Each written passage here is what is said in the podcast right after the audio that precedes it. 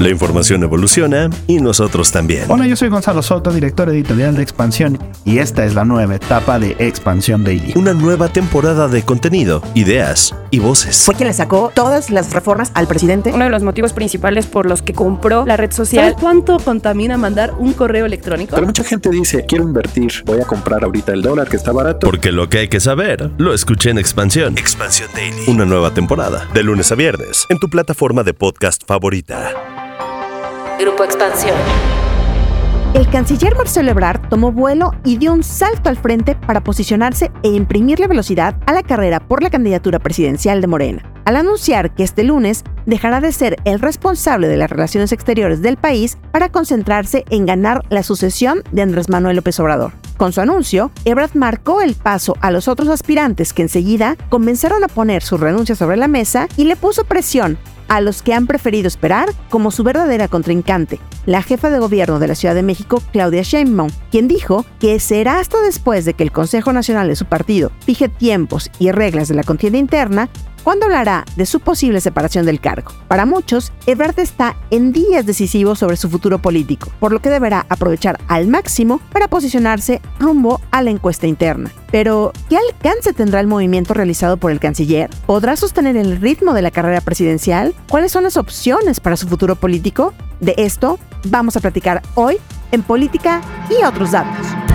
Política y otros datos. Segunda temporada. La vida pública a debate. Política y otros datos. Buen jueves, bienvenidos a Política y otros datos. Soy María Ibarra, editora política de Expansión. Es 8 de junio del 2023 y como siempre es un placer que estén con nosotros. Viri Ríos y Carlos Bravo Regidor, ¿cómo están? Buen jueves de semana larga de información. Hola, ¿qué tal? Muy buen jueves de política y otros datos. Recuerden que si les gusta nuestro podcast, nos regalen un buen review, unas estrellitas, nos compartan con sus amigos, sus familiares y nos regalen un post en sus redes sociales. Hola, hola, ¿cómo están? Feliz jueves de política y otros datos en una de las semanas más definitorias del futuro político en México de cara al próximo 2024. Así es, Carlos. Pues Marcelo Ebrard este martes fue la nota de la semana y el que hizo que se dejara de hablar ya de los resultados de las elecciones del Estado de México y Coahuila donde, bueno, como saben, en el Edomex lo ganó la morenista Delfina Gómez con un margen de ocho puntos.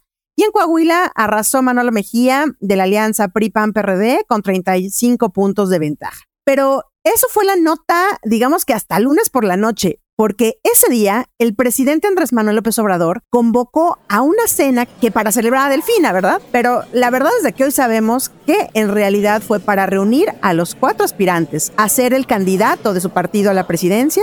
Estamos hablando evidentemente del canciller Marcelo Ebrard, de la jefa de gobierno de la Ciudad de México Claudia Sheinbaum, el secretario de Gobernación Adán Augusto López y el líder de la bancada de los senadores de Morena Ricardo Monreal. ¿Y para qué? Pues para pedirles unidad y poner orden en la sucesión y para que no digan que se mete en la elección, pues los invitó a cenar a un restaurante en el centro histórico, ¿no? Así que al otro día, el secretario de Relaciones Exteriores, Marcelo Ebrard, dio un paso adelante, acaparó los reflectores al anunciar que desde este lunes 12 de junio, él deja de ser canciller y se va de lleno a trabajar a su proyecto. He resuelto también, y así se los transmito, solicitar y presentar mi renuncia a la Secretaría de Relaciones Exteriores a partir del lunes 12 de junio a primera hora, la próxima semana.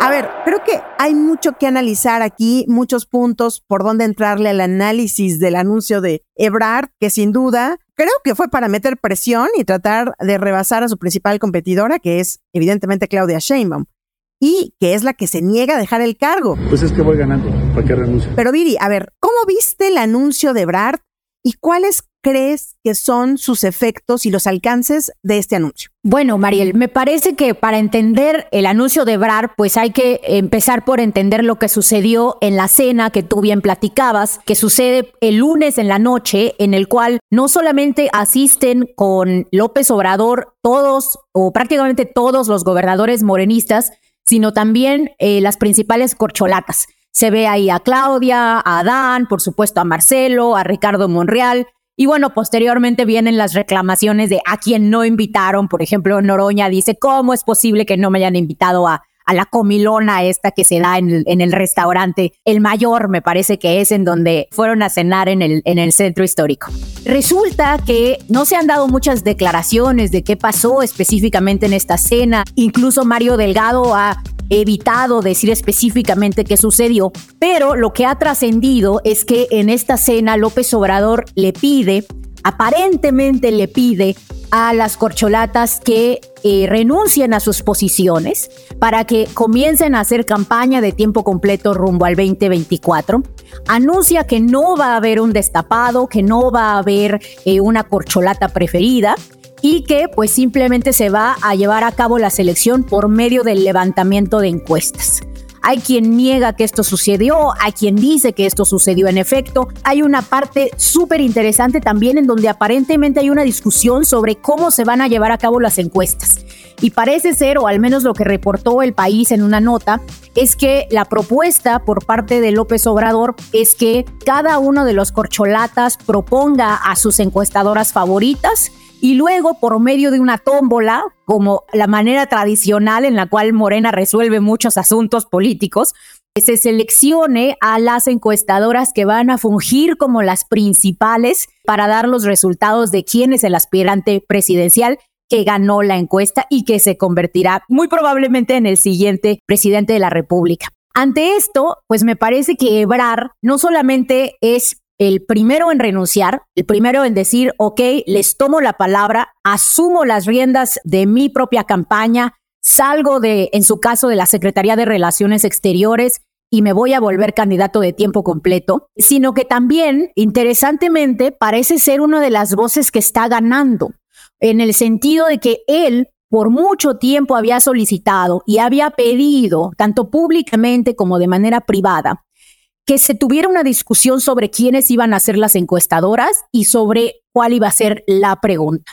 Entonces, parece ser que aquí Morena, o al menos López Obrador, está respondiendo a algunas de las solicitudes que había hecho Ebrar y está en efecto, pues fijando el caminito de cómo se va a fijar quién va a ser el sucesor de López Obrador. Así es, así es, porque a partir del lunes, el propio Andrés Manuel López Obrador en una de las mañaneras dijo que se esperan ya las renuncias por la sucesión presidencial. Pero a ver, Carlos, hay algo que hay intermedio y es el Consejo Nacional de Morena, ¿no? Que va a suceder el próximo domingo y que será vital justamente para conocer ya la convocatoria, pues de esto. ¿Cómo viste tú, cómo leíste tú el anuncio de Marcelo Ebrard? En efecto, yo creo que esta y la próxima semana van a ser muy importantes para el proceso interno de Morena en función de la figura de Marcelo Ebrard.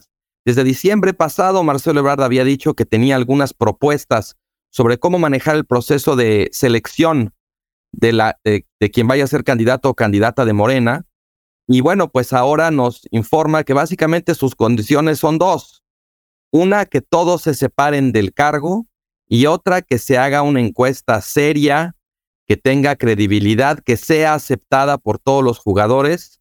Y creo que esto tiene mucho que ver pues con, con lo mal que ha salido en otros casos las encuestas de Morena, que pues no generan confianza, no generan certidumbre y de pronto pues no tienen credibilidad, ¿no? A mí me parece muy interesante porque el, el canciller, digamos que este es un movimiento que tiene a varias bandas, ¿no?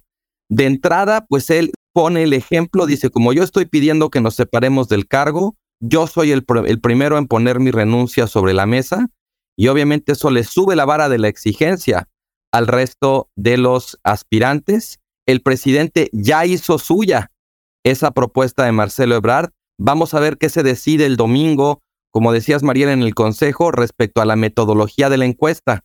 Pero aquí entra otro flanco u otra banda importante, digamos, de esta carambola que tiene que ver por un lado con la Ley General de Instituciones y Procedimientos Electorales y por el otro, pues con un caso que, le, que vivió Marcelo Ebrard en 2015, que tiene que ver con la imposibilidad de que un aspirante participe, según el artículo 227 de la Ley General de Instituciones y Procedimientos Electorales, dice que ningún ciudadano podrá participar simultáneamente en procesos de selección interna de candidatos a cargo de elección popular por diferentes partidos políticos, salvo que entre ellos medie convenio para participar en coalición. En 2015, quizás algunos de nuestros podescuchas recordarán que Marcelo quiso registrarse como candidato a diputado propietario por parte del PRD y cuando ese registro se empezó a complicar trató de registrarse como candidato suplente de Movimiento Ciudadano y el tribunal le revocó el registro. Dijo que eso no se podía. Ahora, aquí el tema es cómo interpretarlo de simultáneamente. Si es simplemente que al mismo tiempo o si es en el mismo para el mismo proceso electoral.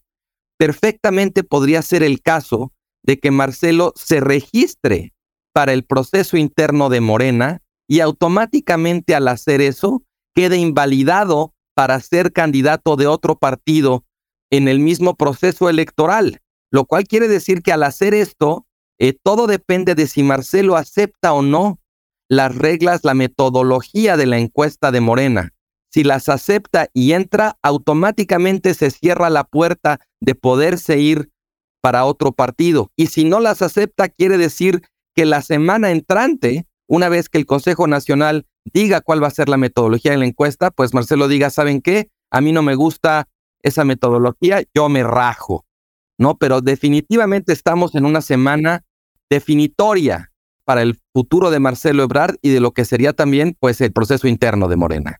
Sí, estoy de acuerdo contigo, Carlos, pero creo que diste varios elementos que me, gustaría desmenuzar. Digamos que por un lado, comentar, este movimiento de Marcelo que vemos que sí eh, se está jugando el todo por el todo, sabe que ahorita tiene que ser echar toda la carne al asador porque es hoy o no será. Él ha dicho, yo ya no aguanto otro sexenio, o sea, el 2030 ya está muy lejos para mí. Yo no creo que su edad sea impedimento, pero bueno, él dice, este es mi momento. Me he preparado toda la vida para ser presidente y este es mi momento. Digamos que este movimiento va evidentemente al corazón de Claudia Sheinbaum, ¿no? Que es la que ha dicho que no quiere renunciar. Apenas el lunes pasado al preguntarle, ella justamente dijo que ella no pensaba renunciar al cargo de jefa de gobierno hasta que fuera electa y ganara la encuesta.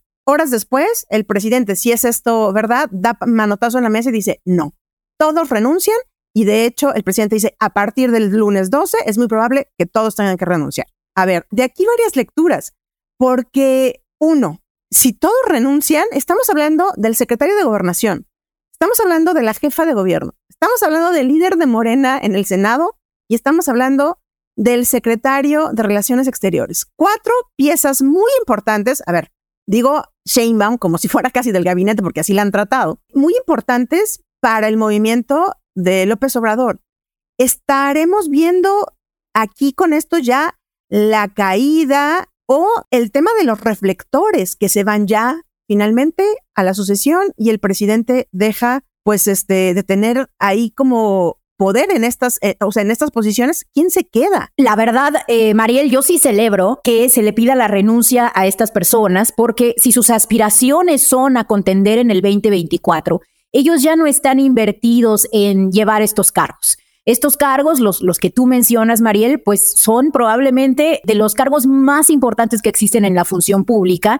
Y la verdad es que sí existe pues cierto desapego y cierto descontrol cuando tú tienes, por ejemplo, a alguien como Claudia, que debiera estar manejando la ciudad más importante del país, pues en gira todos los fines de semana, en actividades proselitistas. Lo mismo lo hemos platicado incluso aquí en el podcast sobre Ebrar, cómo la agenda eh, de política exterior en México pues se percibe un poco abandonada, nadie quiere meter las manos al fuego por los migrantes, Adán Augusto pues incluso le echa la culpa a otras personas a pesar de que él también está directamente involucrado en este aspecto y pues todo esto digamos ya empieza a tener tintes partidistas que impiden que se lleve a cabo las funciones propias del Estado. Entonces, por ese lado, yo sí celebro que se separen de sus cargos.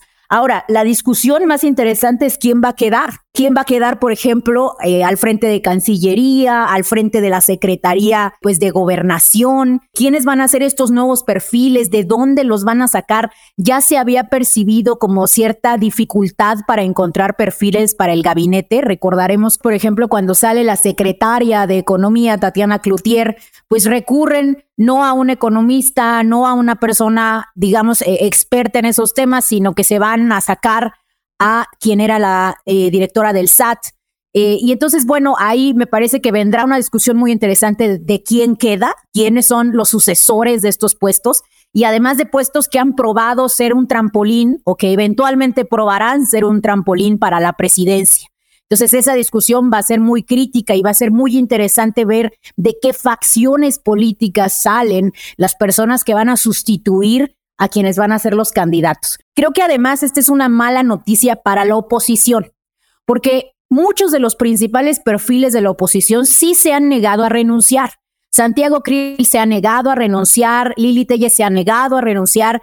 Y entonces, si ellos empiezan a competir contra un Morena que no solamente tenga un candidato ya pronto, en menos de un mes, o en un mes, o en un par de meses, sino que además ellos continúen en sus puestos, pues me parece que ahí sí les van a ganar mucha ventaja. Entonces la oposición también va a tener que apresurar su mecanismo de selección. Aparentemente ya han dicho por ahí que ya quieren ponerse las pilas y seleccionarlo muy pronto a finales de este mes, pero pues lo que hemos visto es que les ha costado mucho trabajo ponerse de acuerdo. Aquí yo creo que la pregunta de los 64 mil y bordando sobre lo que tú decías, Carlos, estamos en las horas definitorias de Marcelo Ebrard, en donde da, a mí me recuerda un poco este movimiento que hizo Felipe Calderón en su momento, cuando todo estaba en contra de él, cuando el favorito de Vicente Fox era Santiago Krill, su secretario de gobernación, y Felipe Calderón rebasa por la izquierda, eh, renuncia a la Secretaría de Energía y eh, se va como el hijo desobediente a decir, yo voy a contender por el PAN porque soy un panista de CEP. Y va y se mete y gana la candidatura. Y bueno, evidentemente, eh, aquí no voy a entrar a la discusión de si gana o no la elección, porque ya sabemos que ese es otro, otro cantar, pero me refiero que ese movimiento, cuando Felipe salta a Santiago Krill y lo rebasa, ¿Ven eso en Marcelo Ebrard? Y si no, regreso, la pregunta a los 64 mil, ¿cuál es el futuro de Ebrard? ¿En dónde lo ven? ¿En qué partido? A ver, a mí me parece muy interesante la analogía que estás trazando con lo de Calderón, porque sí, en efecto, parecería un movimiento parecido, pero creo que hay un par de diferencias fundamentales. La primera de ellas es que antes de la renuncia de Calderón a la Secretaría de Energía, si no me equivoco, en algún punto del segundo semestre de 2004. Hubo una reunión en la que el entonces gobernador de Jalisco, Francisco Javier Acuña, destapó a Calderón. Al día, esto fue un sábado, me acuerdo. El domingo sale Vicente Fox a descalificar ese destape por parte de su secretario de Energía. Y no recuerdo si es ese domingo en la noche o el lunes siguiente, Calderón entonces renuncia a la secretaría y se lanza ya de lleno a su campaña, como dices tú, con la, digamos, con la idea de ser un hijo desobediente y finalmente gana la candidatura en buena medida, porque como dices, Calderón era un hombre de partido que tenía pues muy buenas raíces en, dentro del PAN y Fox la verdad no controlaba al partido. Creo que en el caso de Marcelo es diferente, en primer lugar, bueno, y la, parte más obvia de la respuesta, porque Marcelo, a diferencia de Calderón, no tiene esa influencia, esa capacidad de operar dentro de Morena que sí tuvo Felipe Calderón. Y en segundo lugar, porque nada indica hasta este momento, por lo menos, que Marcelo esté en plan de hijo desobediente. En todo caso, está en el papel de un hijo difícil pero que está pidiendo que haya unas mejores reglas para quedarse. En ningún momento Marcelo Ebrard ha manejado, y creo que ha sido extremadamente cuidadoso con eso, ha manejado un discurso, digamos, rupturista o de disidencia abierta como el que en su momento manejó Monreal. Entonces yo creo que la tirada de Marcelo Ebrard es competir de a de veras y jugarse su resto en una encuesta seria, una encuesta verosímil, creíble, porque hay algunas preguntas, algunos reactivos, como le dicen los encuestadores, en los que le va bien a Marcelo Ebrard y él debe estar de alguna manera apostando por ganarle a la buena a Claudia Sheinbaum. Segunda pregunta, Mariel. ¿Dónde está el futuro de Marcelo Ebrard? Yo creo que Marcelo, su opción número uno es jugársela y ganar. Su opción número dos es jugársela, perder y encontrar algún tipo de acomodo dentro del próximo sexenio en función de cuál sea su desempeño en la encuesta, que yo creo que puede ser un buen desempeño. Desde luego ahí hay el obstáculo de la relación con Claudia Sheinbaum. Si ella es la que gana y queda como presidenta, pues se ve medio agudo que Marcelo le acepte una posición en el gabinete o que ella se la vaya a ofrecer, crear una situación parecida a la de Monreal, donde pones como jefe de la bancada en el Senado a un rival que te puede hacer mucho ruido. En fin, no, no se ve claro cómo cuadrar ese círculo. Pero yo creo que Marcelo Ebrard primero considera perder, jugársela, perder, y entonces con las fichitas que obtenga en la encuesta sentarse a negociar antes que romper definitivamente con el obradorismo. ¿eh? Viri, ¿cómo ves tú? ¿Dónde ves el futuro de Marcelo Ebrard? ¿Cómo se está jugando las fichas? Eh, mira, yo creo que Marcelo Ebrard es, es, muy interesante como candidato. Me gustaría pues regresar un poco al perfil de Marcelo, ¿no? Porque Marcelo primero tiene un gran reconocimiento de nombre, la gente lo conoce, tiene una larga trayectoria en la función pública, bueno, fue líder de la Ciudad de México, secretario de Relaciones Exteriores, etcétera, pero no solamente lo conocen, sino que además tiene muchos positivos. Por ejemplo, en la última encuesta que yo vi sobre Marcelo Ebrar le daban positivos de 34%, lo cual pues estaba arriba de Colosio, por ejemplo, pues quien supuestamente es el mejor candidato, el mejor evaluado de entre los opositores, casi el doble de lo que tiene Lili Telles, casi el doble de lo que tenía Samuel García. Entonces, eh, Marcelo Ebrar, la verdad es que ha logrado sortear pues muchos de los escándalos que ha tenido su carrera y ha caído parado. Recordaremos que pues Marcelo Ebrar al final del día es el responsable de la construcción de la línea 12, pues línea que trágicamente se cayó asesinando a 26 personas. Yo creo que hay tres grandes aspectos que dejan muy bien parado a Ebrar. Lo primero es que él no está haciendo campaña para los obradoristas, él se, se siente como un candidato que está haciendo campaña más para el país en su conjunto, como que su estrategia es coquetear con una coalición un poco más amplia que incluya a los empresarios, que incluya a las clases medias altas. Dos, me parece que Marcelo también es eh, muy bueno como consintiendo más a las élites económicas e intelectuales de México. Es una persona que tiene muchos guiños, como muchos coqueteos, pues hacia empresarios, intelectuales, emprendedores, hacia las personas con el poder, como que Ebrar, a diferencia del obradorismo más tradicional, pues no los hace sentir tan culpables, no, no les restriega en su cara sus privilegios y sus prebendas. Creo que es una persona que tiene muchísima más, digamos, mano izquierda con las élites. Y finalmente me parece que Ebrar ha sido muy inteligente no sucumbir a la idea pues de tener solamente personas muy leales en su equipo. Me sorprende mucho si tú ves quién es el equipo de Marcelo Ebrard. Es un equipo relativamente talentoso, es joven, están bien pagados.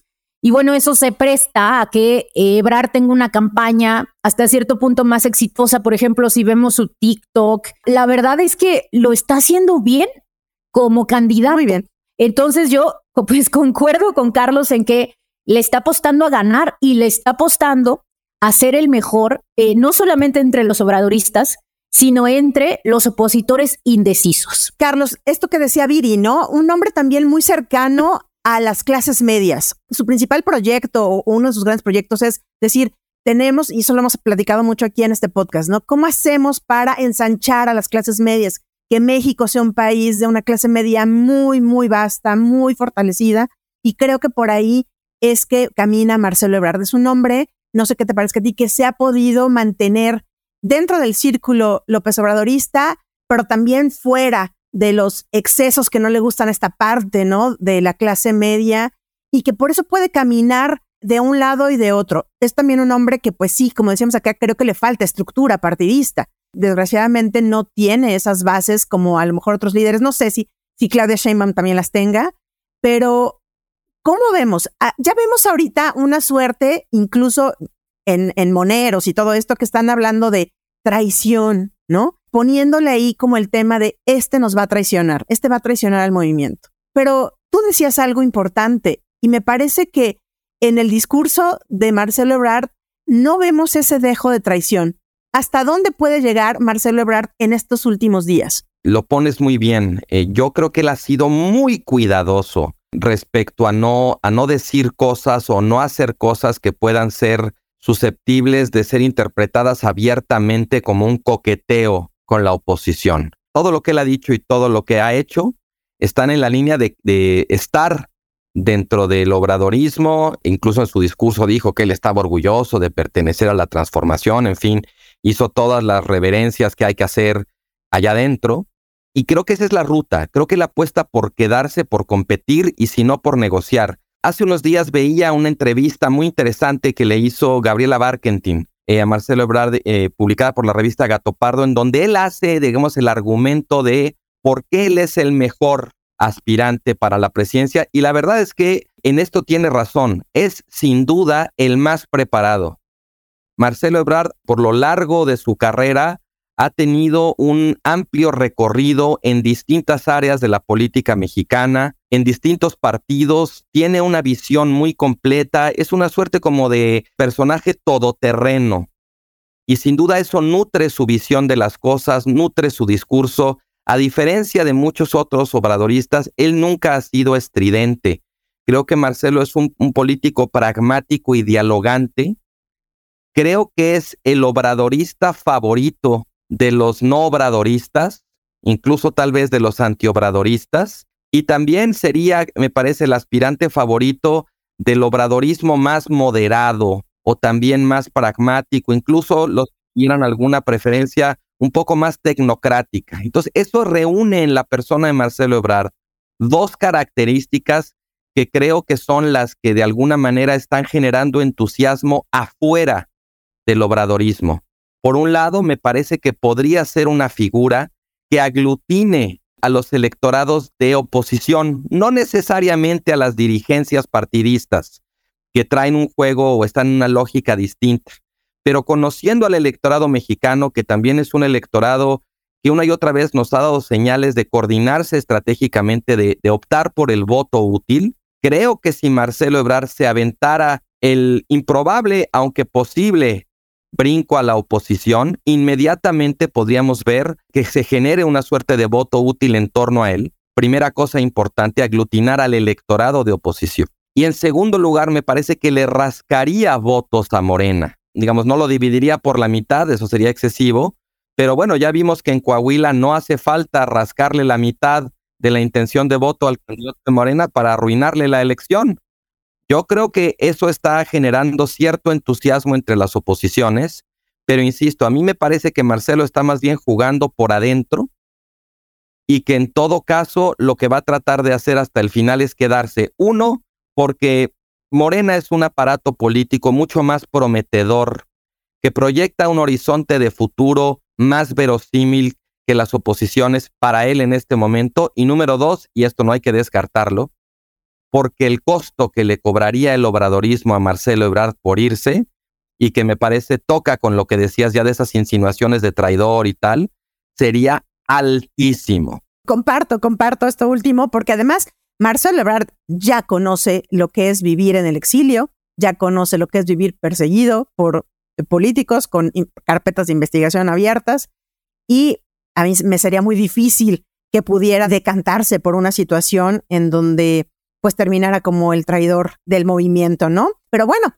vamos a ver qué sucede este domingo en el Consejo Nacional de Morena, donde se van a decidir muchas cosas importantes para la vida pública de este país, así que las estaremos platicando ya en otros episodios. También estaremos platicando pues de las otras corcholatas y sus futuros, ¿verdad? Pero antes de terminar, déjenme hacerles nuevamente una invitación para que nos acompañen todos los días tempranito en la nueva etapa de Expansión Daily donde en voz de los editores de expansión abordamos los temas de agenda diaria y exclusivos para que arranquen su día a día bien informados de una manera rápida y relajada. Y ahora sí, pues muchísimas gracias por acompañarnos hasta el final del episodio. No olviden activar el botón de seguir, la campanita de notificaciones, ponerle cinco estrellas y compartir o comentar si este podcast les gustó. Déjennos sus comentarios y críticas en arroba expansión política, arroba Carlos arroba Bajo Ríos y arroba Mariel. Este podcast fue producido por Mónica Alfaro y Leo Luna. Cuídense mucho, nos escuchamos en el próximo episodio. Bye bye. Toda la información, detalles y seguimiento de los personajes políticos de México y el mundo en política.expansión.mx. Me enteré en expansión. Política y otros datos es un podcast de expansión.